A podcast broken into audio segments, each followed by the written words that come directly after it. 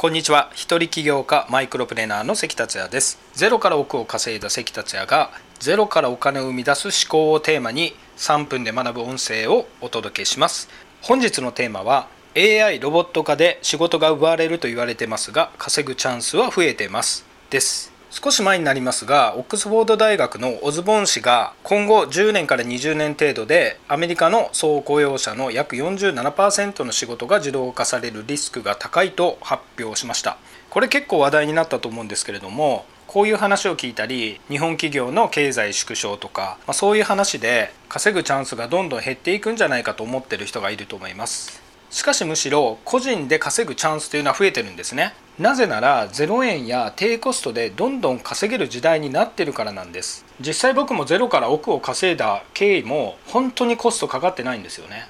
例えばブログや YouTube って無料で始められますよね。ブログや YouTube で稼いでる人っていうのはどんどん増えてます。僕も2005年に始めたんですけれどもその時は無料のライブドアブログとマグマグでスタートしました。あと物販であれば Amazon とかメルカリこのメルカリの登場っていうのはかなり衝撃的だったと思いますちょっと玄人向けだった転売とか物販がすごく身近になりましたよねあと物販でいうとベースという誰もが無料でショップができるサービスがありますあとホームページも無料で作れます。ジンドゥとか Wix というサービスがありますね。決済手段も PayPal を使えば誰でも無料で決済手段を取り入れることができます。あと AI とかロボット化、まあ、いわゆる自動化についてなんですけれども対人間の仕事が全部なくなるとはちょっと思えないじゃないですか。やはり対人間の仕事っていうのは残りますね。で対人間の仕事っていうと例えばカウンセラーとか、まあ、僕がやってるコンサルティングとか本当に親身に対人と関わる仕事ですね。あとはカルチャー系です。例えば芸術系のアーティストとか音楽とかあと文学系もですね。ま小説とか映画とかですね。ああいうカルチャー系も残ります。こうして見てみると自分の好きなこととか得意なことが仕事として稼げる時代になってきてるっていうのがわかると思います。それでもやっぱり自分には無理じゃないかと思う人もいると思うんですよね。しかし今はインターネットやスマホによってどんどん多様化の時代になってますよね。もう昔は有名企業の製品とか有名なアーティストとかテレビや本やそういう著名な人しか注目されないような時代でしたけれどもどんどん多様化されててそれぞれの分野でプロフェッショナルや有名な人が出てます。ですからその分野でブログや YouTube、Instagram、Twitter、メルマガ、LINE アット、Facebook などを使ってですね、情報発信していけば全然稼げる時代です。もちろん大きく稼ごうとすればそれなりの市場を選ぶ必要がありますけれども、月に5万、10万、30万、50万、そのぐらいの範囲であれば、ニッチな分野でも十分稼いでいくことができると思います。ということで稼ぐチャンスは増えてます。そのためには自分がやってることを先ほどお伝えしたメディアを使って情報を発信するといいです。それでは今回は以上です。また明日。